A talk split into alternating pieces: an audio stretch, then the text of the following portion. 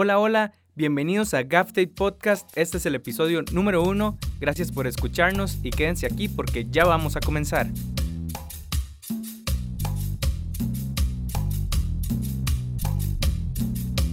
Estás escuchando un episodio más de GAFTAPE Podcast, un lugar para conversar del quehacer del cine y la producción audiovisual.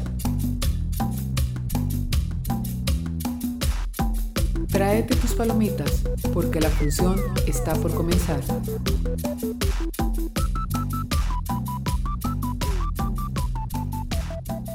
Hola a todos los que nos están escuchando, mi nombre es Andrés Hidalgo, eh, yo soy estudiante de CAM de la Universidad de Costa Rica y soy un director de fotografía en formación, bueno, o aspirante a director de fotografía. Y bueno, les quiero presentar este espacio, se llama GAFTAPE Podcast y es un podcast en el cual eh, los productores audiovisuales ticos podemos hablar, podemos intercambiar experiencias y también podemos aprender unos de los otros. El día de hoy nos acompañan dos invitados muy especiales, así que quédense acá porque vamos a empezar. El plan de rodaje nos indica que es tiempo de las conversaciones del craft.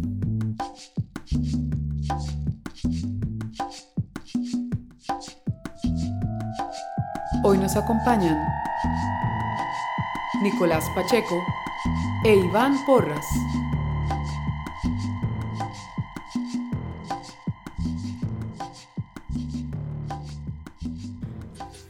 Bueno, tengo el honor de estar acá en el estudio con Iván Porras y Nicolás Pacheco. Hola amigos, saluden. Hola, pura vida. Hola, muchas gracias por la invitación, Andrés. Buena nota. Bueno, para hablarles un poquito de los invitados, este, Nicolás Pacheco e Iván Porras, ambos son eh, egresados de la Escuela de Comunicación Colectiva y ambos son socios fundadores de eh, el colectivo audiovisual Bisonte, que bueno, tal vez algunos conocemos mucho, hemos escuchado mucho al respecto y tal vez otros no. Eh, más adelante podemos hablar un poquito al respecto. Este, y además, bueno, cada uno por separado ha desarrollado como sus, sus carreras Em, y sus estudios en, dos lugares muy diferentes. Nicolás eh, estudió en Singapur, eh, realizó eh, un máster en dirección y guion de la de NYU Tisch en su sede en Asia, en Singapur. Este, ahí, ahí también tuvo la oportunidad de, de realizar varios cortos y también de hacer su ópera prima en coproducción con Costa Rica llamada eh, Rosado Furia, que también fue el primer largo de Bisonte Producciones que salió en el 2014. Entonces, bueno, eso es un poquito acerca de, Nicolás. Actualmente él eh, trabaja como productor, director, eh, funciones varias en sus productoras Pixelista Films y Complot Media. Y bueno, encantado de que estés acá con nosotros. Gracias, man, gracias por invitarnos. Y bueno, Iván, eh, Iván Porras es eh, un amigo mío, este, profesor de aquí de la Escuela de Comunicación. Además es realizador en audiovisuales de LUNED, donde tiene distintas funciones en ciertos proyectos como director, en otros como productor ejecutivo y así en, en, en proyectos varios. Este, y además este, se formó en un curso máster de de realización y dirección de programas y formatos en televisión del Instituto de Radio y Televisión Española eh, junto con la Universidad Complutense de Madrid. exactamente. Y bueno, este también es un honor eh, tenerlo acá. Y bueno, para empezar, nada más este querido, quería preguntarles un poquito acerca de Bisonte Producciones, a ver qué nos pueden hacer como un Bisonte 101, 101, como de, de lo que fue y de, y de, y de qué significó para ustedes. Qué fuerte, qué buena pregunta. Bisonte 101, me parece. ¿Qué fue y qué significó para nosotros? Dale. No, yo creo que tiene que empezar Nicolás, que es el fundador. Yo creo que yo soy más bien como una segunda generación. Ni siquiera me podría llamar como fundador de Bisonte. Bebí de las mieles del colectivo. del colectivo. y aporté, pero creo que, que Nicolás debería hablar como la historia. Mae, ¿qué? No sé. Bisonte fue un grupo, mae. De hecho, que nació aquí en la escuela hace, mae, 15 años, una cosa así. Eh, di que Mae, creo que estamos hablando de eso un poquito antes, como sonaba un poco raro la idea de hacer cine en Costa Rica y así. Creo que las generaciones anteriores a las nuestras, o sea, tuvieron muchas más dificultades por los recursos y ese tipo de cosas. Mae, nosotros llegamos en un momento donde se estaba, estábamos en la U en un momento donde se estaba como democratizando las herramientas y mae, nos, nos empezamos a, a juntar, a compartir ese secreto de que queríamos hacer esta locura y de repente te encontrabas a otro que también quería y no lo decía y de repente, ma, hagamos esto, hagamos el otro, ma, y creo como que fue, yo no, o sea, yo lo veo como, fue un grupo que nos ayudó a potenciarnos el uno al otro, ma, fue además en la U entender esta idea del colectivo que era chivísima, me parece que, bueno, en general el cine es una vara que se tiene que hacer en equipo, Y esta vara fue una idea de hacer equipo, de, de ver cómo a unos les iba mejor y en cuanto a uno le iba mejor, le iba mejor al grupo. En cuanto al grupo le iba mejor, le iba mejor a los individuos, teníamos más oportunidades y contactos y cosas así. Y no sé, ma, yo creo que para mí Divisonte me dio la plataforma de hacer las cosas que estoy haciendo ahora y conocer a la gente que conozco ahora para lograr hacer las cositas que hacemos, no sé. Claro. Sí, para mí, este, Bisonte fue como una de las experiencias formativas eh, y vivenciales, como más importantes de mi carrera profesional. Empezando por lo que decía Nicolás, o sea, se dio un momento de inflexión en el que eh, hacer cine no necesariamente era fácil, y apenas estaba empezando como a democratizar ciertas herramientas, como que las cámaras digitales, ya se podían conseguir cámaras digitales que no fueran excesivamente caras y que no se vieran tan horripilantes como el Betacam y como el video estándar. Y, y en esa disyuntiva aún tampoco estaba el internet en un momento en el que uno podía tener acceso a todas las películas. Entonces, mientras estaba democratizando la tecnología, no necesariamente había el acceso a películas o a literatura que tenemos en estos momentos, ¿no? Como que cualquier cosa es un PDF, comprar un libro por internet o bajar. las redes sociales, inclusive. Se suena como todo prehistórico, pero de verdad eso no existía. Y de repente para mí, Bisonte era una reunión el domingo por la tarde en el que nos reuníamos a ver una película de, no sé, de Custurica. Me acuerdo que vimos en algún momento cuando me invitaron a una reunión de Bisonte, fue como, hey, vamos a ver una peli, es como Underground de Custurica. Y yo como, ay, ¿qué es esto? ¿Qué es esta película? No tenía ni idea. Y de repente es como, ah, sí, también tengo estas otras tres películas. Y de repente era, para mí era una, una oportunidad como de compartir, porque yo tenía como muchas ganas de hacer cine y de repente me encontré como un grupo que la gente como quería compartir lo que tenía a su alcance, ya fuera una película, un, un conocimiento, una forma de hacer algo. Entonces de repente eh, fue una experiencia ahí, pero también fue un grupo de compas, que eso fue como muy tanis, porque digamos, veíamos la película y después nos poníamos a hablar como de los cortometrajes que queríamos hacer, que creo que de... De las películas que habíamos visto. Sí. Pero es que, madre, quería decir eso, porque también había una, una vara de apoyarse en creérselo, que creo que era, que era algo difícil para mandarse, como ma, los primeros cortos que hicimos, o sea, eran con permiso de la U, pero unas varas especiales y de repente llegábamos en el viejo CEPRO a decir como, ma, eh, es que queremos, ocupamos esta cámara, ocupamos las luces y los más, pero ¿para qué? Es que, ah, estamos haciendo un corto, que no sé qué. Entonces cada vez que llegamos a pedir, ah, ma, viene Spielberg, ah, ma, viene Fellini a pedir su cámara.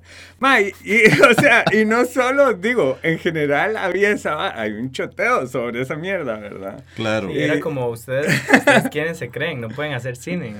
Sí, no. O algo así. Sí, ¿quiénes son ustedes para hacer cine? Ajá. Y, unos, cagados. Y me acuerdo que nuestro profe, que ya, que ya, que en paz descanse, Beto Moreno, que era nuestro profe de producción audiovisual, decía, como es que cuando uno decía, es que andaba filmando, el tipo decía como, filmaba Fellini.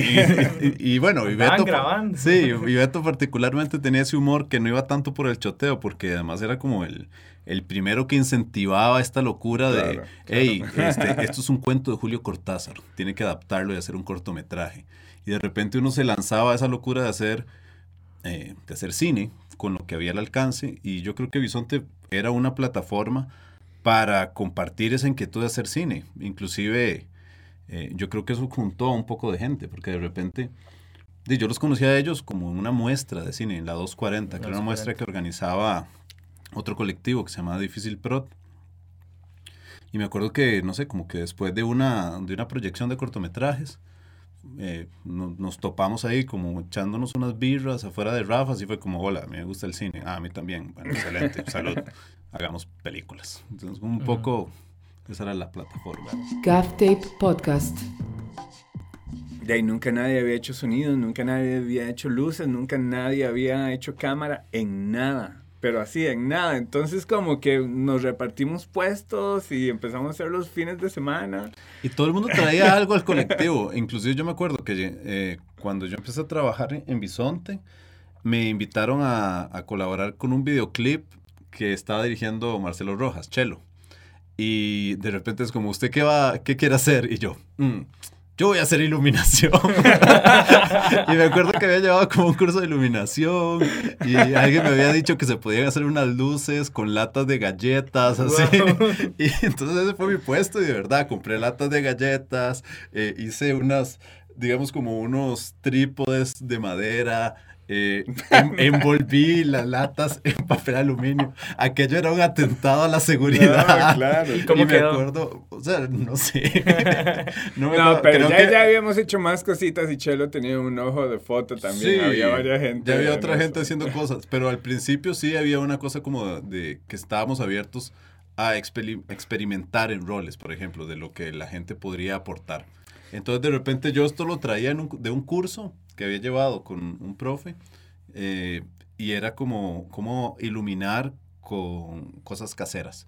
Y de repente sí tenías como resultados interesantes, pero el asunto es que sí tenía como ese espacio de experimentar claro, también. Y nos matábamos de risa. Pero, y es que era porque, de alguna manera, no era como que no había gente haciendo producción alrededor nuestro ni nada, sino como que también funcionaba en diferentes argollas. Había una gente que había hecho cine en una época y ya estaba haciendo publicidad, ahora mucho, y eso implicaba eh, comenzar a entrar a ese lugar llevando cafés, jalando cables, como se dice, esa vara, y que había, había una jerarquía muy estructurada que nosotros aquí en la U teníamos la oportunidad o pensamos que tal vez podíamos saltarnos de alguna manera. Entonces empezamos a aprender haciendo cosas así, no viendo a gente haciéndolo necesariamente. Claro, sí, no, no, no fuimos partes como de ese derecho de piso, como que de esa estructura que ya estaba, porque sí es cierto que había gente haciendo cosas,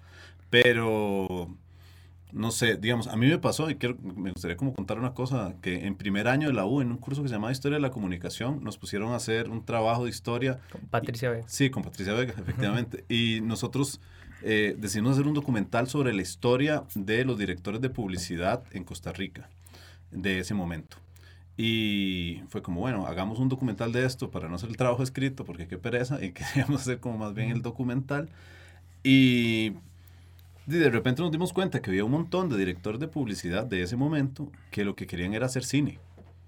Y que ya tenían de repente 10, 15, 20 años de estar haciendo publicidad y habían estudiado en lugares chivísimas y habían hecho sus experimentos de cine cuando eran mucho más jóvenes. Y de repente, a mí particularmente, me pegó mucho haber, haber hecho ese docu. Eh, porque de repente era como, a ver, yo no quiero que se me pase la vida sin hacer cine o no quiero tener como que pasar por no verdad sí la lagrimita pero verdad no, yo hago publicidad. Sí no o sea todos hacemos un poco de todo en estos momentos de alguna manera pero pero ese documental era como a ver quiero hacerlo eh, tan pronto como se pueda. Era como me acuerdo que con una amiga con Ana Lu siempre vacilábamos porque decíamos que lo que había era un presón audiovisual que uno de alguna manera tenía que sacarse ese presón y era hacer cine para nosotros era como necesito hacer este corto ya. Había como una cosa de impulsiva, como mucho más. Ma, pero era eso, ¿verdad? Y también como de apoyar. Es que, ma, lo leí años después, pero es que, ma, Ted Hope decía, dice esa vara de como, ma, o sea, uno aporta tanto en los proyectos de otra gente en tanto crea en su propio proyecto, ma, porque es que de repente yo creo tanto que se tiene que hacer este corto o esta peli que voy a meterme a todos estos cortos para apoyar a que estos más puedan hacer sus varas, porque eventualmente estos más me van a ayudar a hacer la mía, ma, y, y así, o sea, generamos nuestras relaciones de esa manera. Y ma, se aprendía mucho de lo bueno que hacía uno, de lo malo que hacía el otro, y así, de repente se iba rompiendo el, como digamos, como el miedo de hacer las varas, como tal vez, es que no sé, tal vez yo era el compa que veías o veíamos todos los días, así, lo que sea, es un mae con el que te echas las vidas, eso que estás diciendo, como vale, o sea, X, un compa ahí, y de repente, mae, vemos ese corto que hicimos en una pantalla gigante, en el cine variedades, con una audiencia que suspira y está en silencio y toda la vara.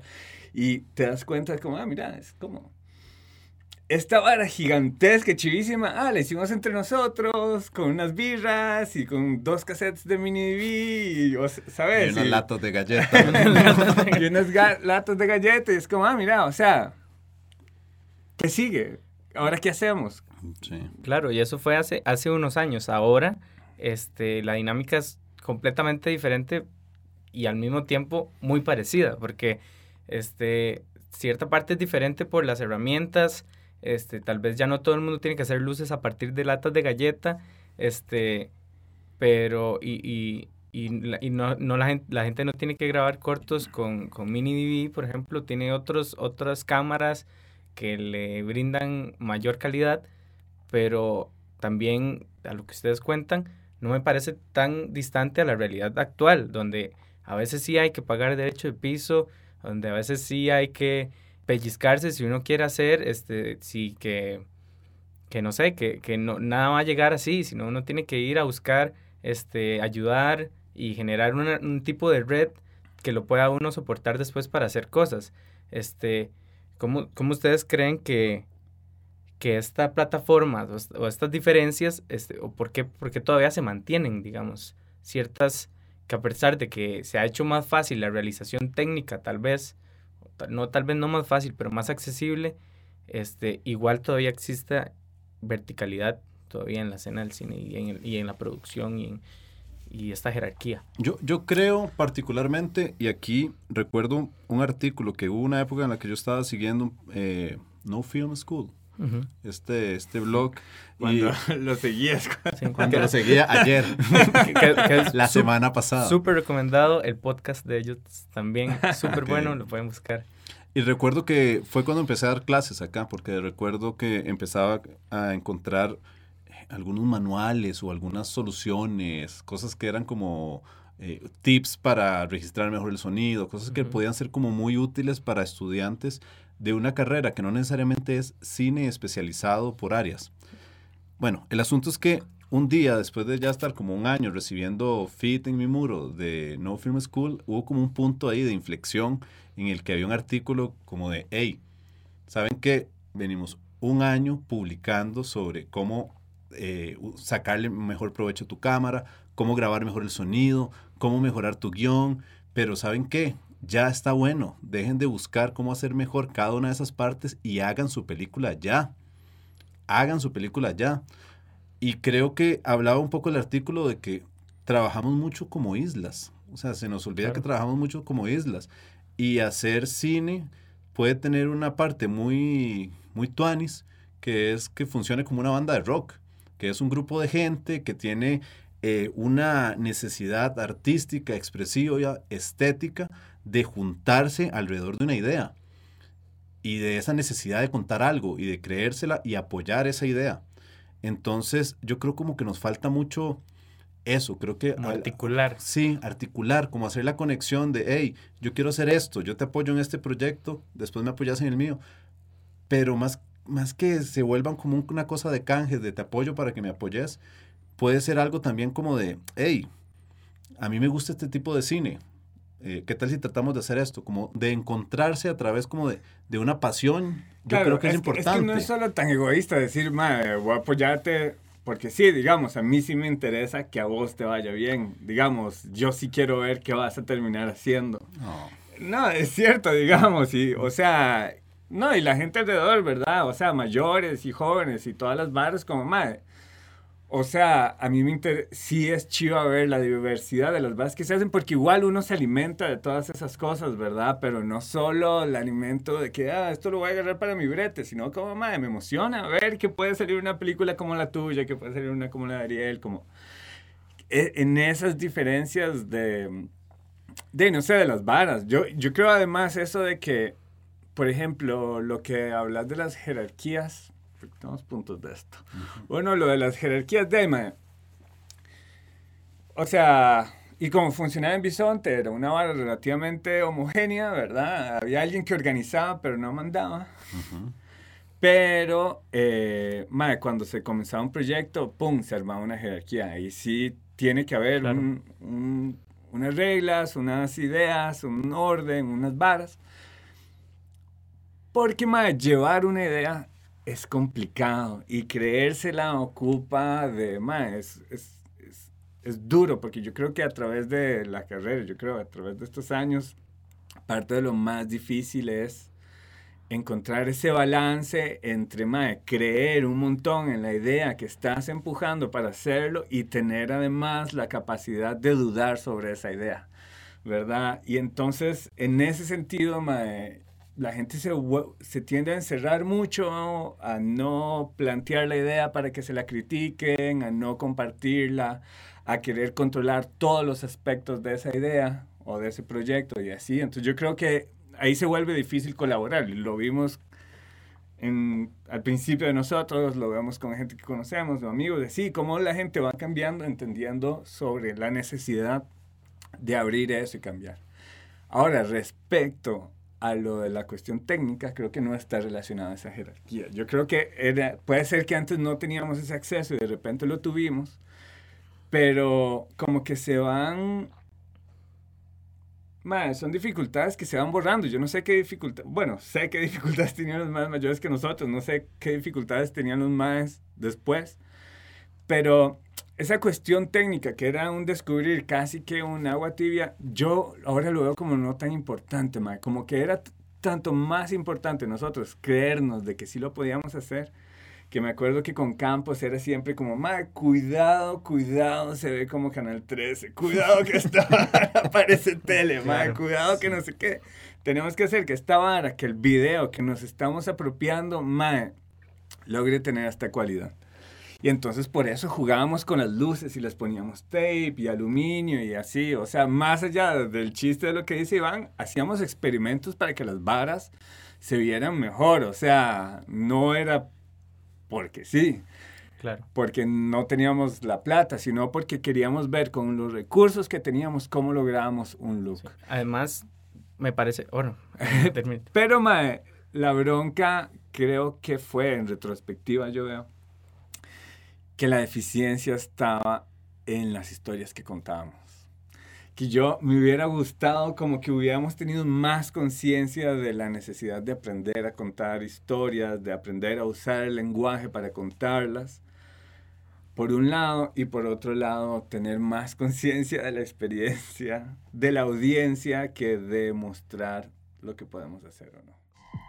Gaff Tape Podcast lo que, lo que yo creo con respecto a cómo hacer crecer, que creo que la, el ecosistema de la cinematografía de una comunidad, yo sí creo en esto que decía Nicolás antes, o sea, de verdad, como que yo le, yo le compro esa idea de que eh, el beneficio del individuo ayuda al colectivo y el beneficio del colectivo ayuda al individuo, y hay como un crecimiento de esa manera.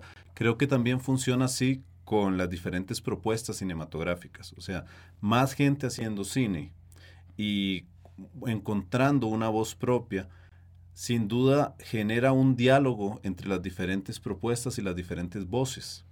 Lo que pasa es que aunque hay cines muy diferentes y creo que una cinematografía sana debería tener eh, diferentes tipos de cine, este, desde el que tiene la mayor vocación de público hasta el que tiene la versión como más eh, de un público más exclusivo, este, creo que una cinematografía sana debería pasar como por todos esos esas gradaciones. Ya no solo como por la idea como de un sector trabajando, que me parece fundamental por la salud y además como por, por, por, por lo que paga las facturas de la gente, ¿no? Sino también por lo que se construye en el discurso del cine. O sea, si realmente, digamos, algo interesante que ha pasado con el cine de nuestro país es que el abaratamiento de no, no solo de nuestro país, sino de diferentes lugares, pero sí que es cierto que el abaratamiento de las herramientas y la creación de diferentes centros de estudios, el INA, el Centro de Imagen del INA, la Escuela de Comunicación, Veritas, este, otras universidades privadas que salieron a dar especialidades de producción audiovisual, de alguna manera generaron a un grupo de gente que estaba haciendo cine y gente que de diferentes procedencias, gente muy distinta. Creo que eso es bueno para el crecimiento y sí creo que de verdad que eso suceda hace que como movimiento cinematográfico crezca.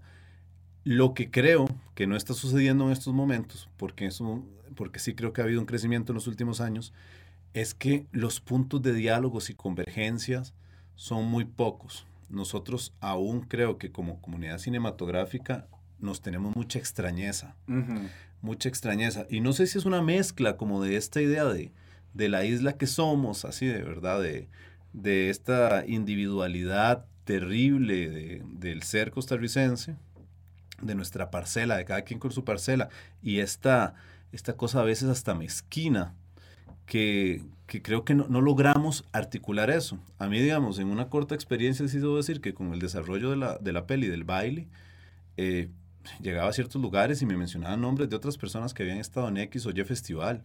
Y eso sin duda era buenísimo, simplemente para gente que venía de cinematografías mucho más grandes, grandes como en tamaño, de ubicar geográficamente un cine. Claro, cuando vos llegabas a un festival te decían, ah, ma, este madre de Costa Rica, ya sé, Costa Rica, tu país existe porque esta otra persona ya estuvo acá. Exactamente. Es cierto, te creo. Sí, eh, de repente había como una visibilidad. Y de repente a mí, el otro día hablaba esto con, con alguien, me decía, era claro, era como Costa Rica antes y después de Italia 90, en el fútbol, ¿no? Porque era como nadie sabía quién era en el fútbol Costa Rica, antes de Italia 90 y eso genera como un precedente. Y ya se fue Gabelo sí, para España. o sea, sí. hay, hay, hay, equivalentes. Exactamente, creo que hay como un homólogo y de repente lo que sí es cierto es que esto que ves, esa visibilidad que puede ver alguien de una comunidad externa a la tuya, también debería funcionar hacia lo interno. Claro. Hay ejemplos de éxitos internos cinematográficos que sin duda funcionan como una bola de nieve. Bueno, una bola de nieve es muy destructiva, pero digamos como algo mucho más... Eh, hay cosas que se vuelven referentes, digamos. O sea, eh, tal vez uno todavía le dice a alguien que está haciendo cine y es como, mae, como que, o sea, yo debería conocerlo usted, usted debería ser famoso o algo así. De repente es como ahora pueden decir, ah, como Michael Jordan, no sé qué, ya esa cosa existe. Pero, y no solo, y, y ahora que decís eso de, los, como de esa idea de colaboración, yo creo que eso es que funciona, o sea, como decís, entre nosotros para apoyarnos en las ideas. Bueno, nosotros y hay gente que sí lo hace, por ejemplo, gente que me preguntaba sobre mi relación con los exhibidores o con el festival y cosas así, gente que está haciendo películas o en el desarrollo de una peli que me pregunta y yo, por supuesto, aquí está toda la información y lo que ocupen no tiene sentido que ustedes, si yo ya pasé por esto, no les vaya a pasar solitos por su lado de nuevo, exactamente lo mismo que a mí me pasó. Y, y digamos como que... y a veces uno siente esa cosa y, y yo de repente pensé como, ah, a mí me hubiera dado pena o me da pena a veces haberle preguntado a tal persona, madre, ¿cómo hiciste esto? Y cómo no, y de repente era, era súper sencillo, y era súper vacilón y era nada más una barrera absurda. Pero lo que sí pasa es que se necesita no solo como hacer las películas, ¿verdad? Como que no solo está hecho como de, de la parte de escribirla y hacerla, realizarla, sino que, de, para que funcione, es una comunidad mucho más grande de gente que está alrededor de la cuestión del cine, como están los críticos, están los medios que apoyan, están los exhibidores, están los distribuidores y ahora eh, el festival, los festivales. Los públicos. Los públicos, las universidades, o sea, como... Y que se van creando espacios donde se pueden hablar sobre las películas o mostrar las películas y llegar a otras audiencias donde la misma gente ya va generando diferentes formas de opinión. Es chiva, una película la puede criticar cualquier persona porque ninguna película es para todo el mundo y al otro lado sale otra persona defendiéndola. Y ese diálogo me parece fenomenal, pero viene de todas y creo que todos sí, tenemos que colaborar con todos esos sectores. Y y, y, lo que creo es eso, que nosotros nos podemos potenciar, digamos, podemos potenciar crítico, podemos potenciar los medios, podemos potenciar, no sé, a los, a los cines, a esos espacios, creando, digamos, hay cosas que, que todavía siento que, que, hay como, están en desarrollo, sobre todo en el concepto de, bueno, del, del, desarrollo en sí de una peli, como de la generación de los recursos y por el otro lado, el traer las audiencias a los cines, todavía estamos en una etapa de experimento. Sí, sí creo que efectivamente sí hay una solidaridad. Yo siento como en mi generación, y ya no lo digo simplemente como con la gente del colectivo de Bisonte, sí hay una actitud mucho más solidaria en los últimos años de acercarse a alguien y decirle, mira, vos estuviste en este festival, ¿me ayudas eh, a contactar a alguien? Ah, sí, por supuesto, mira, eh, vos sabes cómo se hace esto. Eh, hay cosas que realmente siento que sí están funcionando desde una manera mucho más solidaria, pero aún hay que hacerlo más. O sea, creo que esto tiene que ser más y más. a veces la gente cree como que ser solidario es regalar tu trabajo y, y, es, y creo que ser solidario es como compartir el conocimiento, básicamente. Hay conocimientos muy sencillos que pueden ayudar un montón y que pueden hacer crecer el cine. Hace poco eh, me encontré un compa con el que llevé un taller eh, en el Centro Cultural Español de Guión y el man me dijo como, mae, es que me quiero ir a estudiar a algún lugar, algo de foto particularmente. Y en ese momento dos colegas de nosotros, Pietro y Andrés, estaban estudiando en el SICA. Y yo como le conté esto, estos dos colegas están allá, este, dicen esto de este lugar, de una escuela que les parece buena, eh, te doy los contactos. Y a los seis meses el tipo estaba allá y ya sacó su carrera y hace poco lo volví a ver y es como, hey, usted sabe que usted me dio este, este contacto. Y algo tan sencillo como un contacto puede hacer la diferencia. Lo digo porque también a mí me tocó preguntarle a alguien cosas y es como, no, y de verdad es como una, una patada. A, nosotros nos pasaba esto. Yo me acuerdo como que de. cuando estábamos en Bisonte y hacíamos estas aproximaciones, como igual sí llegamos a tocar puertas, ¿verdad? Pero. Mae, creo que nos íbamos dando cuenta que parte de las broncas que, no, que teníamos era. O sea, porque las ideas y el potencial y los sueños y toda la vara estaban en buena dirección pero tal vez no teníamos más la experiencia de haberla cagado, de haber hecho cierto tipo de varas. Más, y, o sea, la juventud tenía esa vara, no tenés esa experiencia y no tenés los contactos. Y me llamaba mucho la atención porque los contactos era como la mercancía de los productores. Vos a veces le querías pedir algo a alguien, un contacto, o si sabías no sé qué festival, lo conocía a alguien ahí, y era como, hey, yo he pasado todos estos años recopilando esta información, este es mi asset, esto es no sé qué, tiene que ser a través mío, tiene que ser de esta manera, usted no me puede cagar esto, no me puede cagar el otro. Y de repente, claro, ahí se generaba como una burbuja extraña a la que no podías entrar. Como unos celos de lo, de lo que Es que no sé si son celos, pero...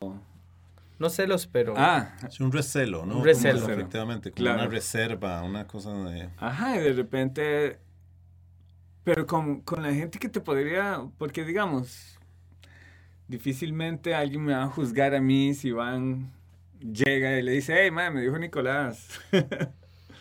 ¿Qué tal vara? Sí, y me pueden llegar a decir, madre, que, que yo tu amigo Iván. O me pueden decir, ah, madre, que tú eres amigo Iván. O sea, a mí no me importa. Pero no entiendo esto último, ¿por qué? O sea, lo que quiero decir es como si vos vas y la cagás con alguien que es un contacto mío. Ah, sí, no debería ser algo tan terrible. Es como un contacto, no una recomendación laboral. Exactamente, digo. O sea, no sé. Y aún así, la posibilidad de cagarla o de fallar, yo creo que es parte de los procesos, de cualquiera, como el proceso más, el proceso más perfecto. Digo, la arruinó HBO con True Detective 2. Creo que organizaciones más pequeñas y experiencias audiovisuales más pequeñas igual pueden arruinarlo. Claro. Y no deberíamos tener tanto miedo de eso también.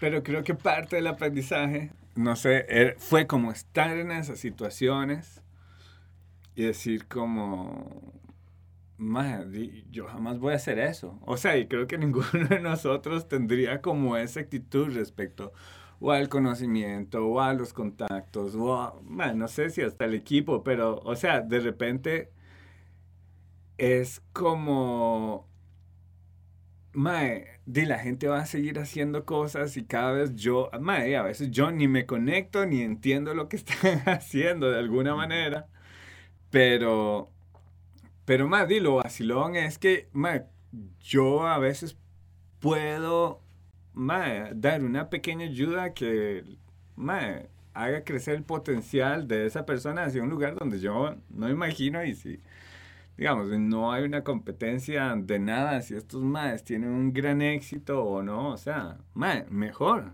excelente. Sí. Claro. Y bueno, yo creo que ahora sí ya nos toca ir cerrando la discusión.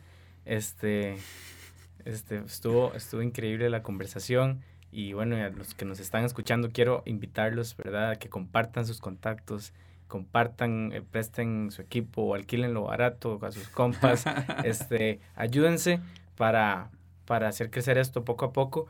Y bueno, otra forma de hacer crecer esto poco a poco es que escuchen este podcast que va a ser un espacio muy importante o pretende ser un espacio muy importante para crear comunidad y para que esto crezca. Entonces, bueno, muchísimas gracias a ambos eh, por, compartir, esta experiencia y bueno, yo creo que vamos a terminar este, este segmento.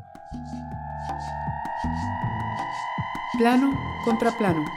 Compartinos cómo te inspiras cuando tenés que bretear.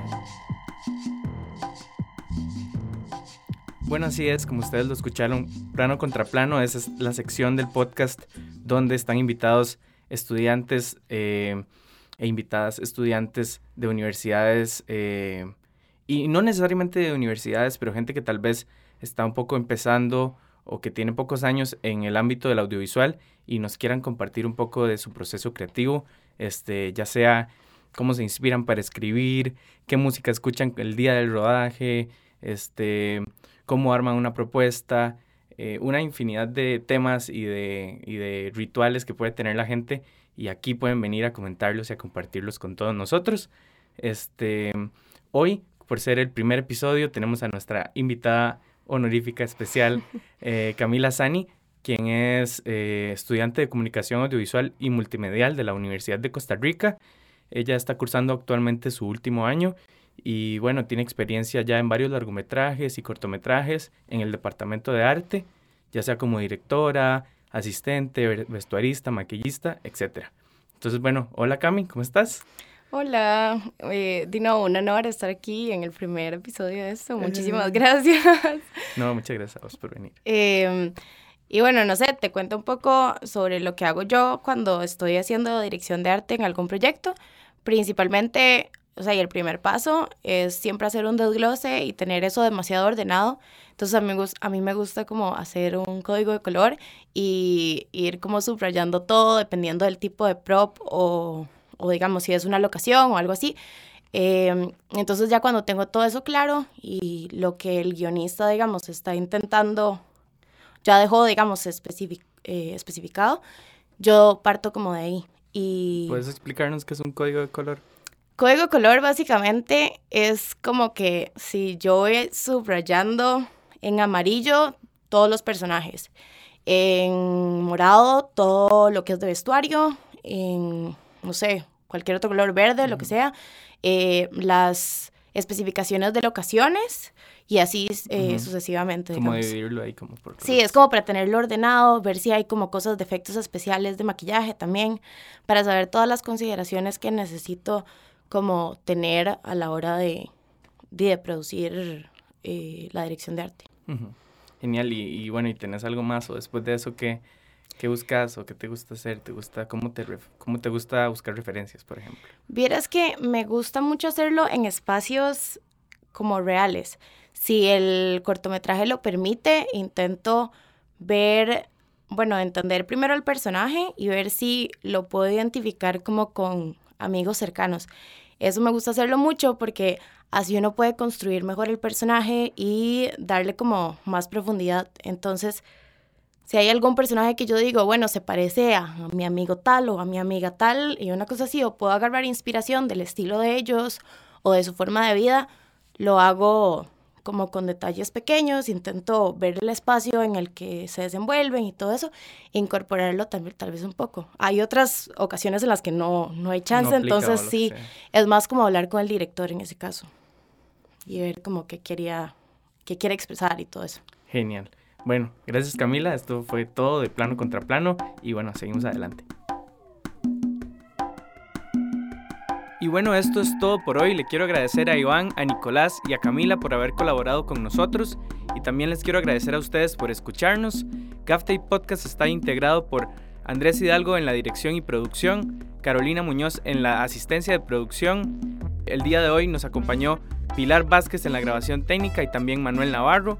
Y en la producción ejecutiva por parte del Betalab nos apoyaron Clarisa Coto y Óscar Alvarado. Además, los invito a que nos sigan en Facebook y en SoundCloud. Estamos como GAFTAY Podcast.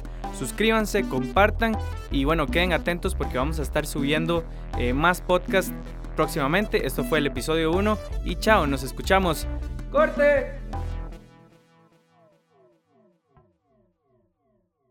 GAFTAY Podcast es un proyecto más del Beta Lab, grabado en el CEPROAB, UCR 2017.